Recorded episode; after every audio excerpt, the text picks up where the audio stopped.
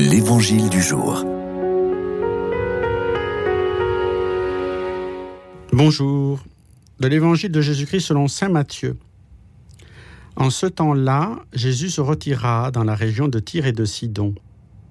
Voici qu'une Cananéenne, venue de ces territoires, disait en criant Prends pitié de moi, Seigneur, fils de David. Ma fille est tourmentée par un démon mais il ne lui répondit pas un mot.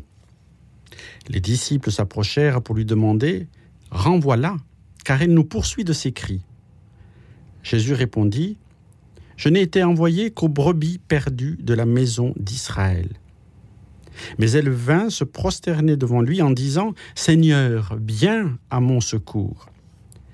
Il répondit Il n'est pas bien de prendre le pain des enfants et de le jeter aux petits chiens.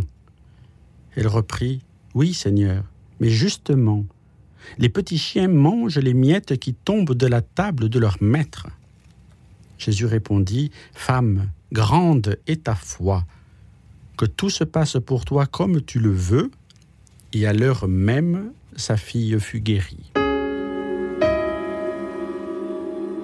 Les apôtres ne souhaitent pas être dérangés, ni voir Jésus importuné par quelques passantes, qui plus est cananéennes, et dont la fille est possédée.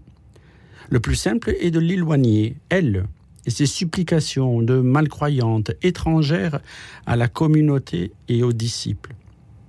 La réaction de Jésus tranche et vient contredire la spontanéité des apôtres.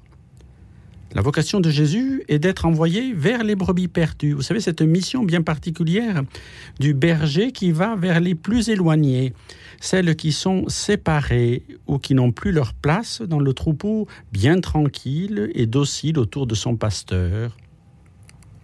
C'est parfois notre tentation de garder pour soi son curé, ses témoins de la foi, afin de demeurer entre soi, entre nous, mais que dit-on à nos prêtres lorsqu'ils vont passer du temps avec des non-pratiquants, des personnes qui n'appartiennent pas à notre communauté paroissiale? Cela nous pousse-t-il aussi à faire de même pour annoncer Jésus-Christ en dehors des murs de nos églises et chapelles? Il est possible de découvrir dans le regard et le cœur de ces personnes apparemment si détachées et distinctes de nous la lueur d'une question. Et d'ailleurs, Edith Stein, au moment de sa conversion, disait bien Mon Seigneur et mon Dieu, tu m'as guidé sur un long chemin obscur, pierreux et dur. Mes forces semblaient vouloir m'abandonner. Je n'espérais presque plus voir un jour la lumière.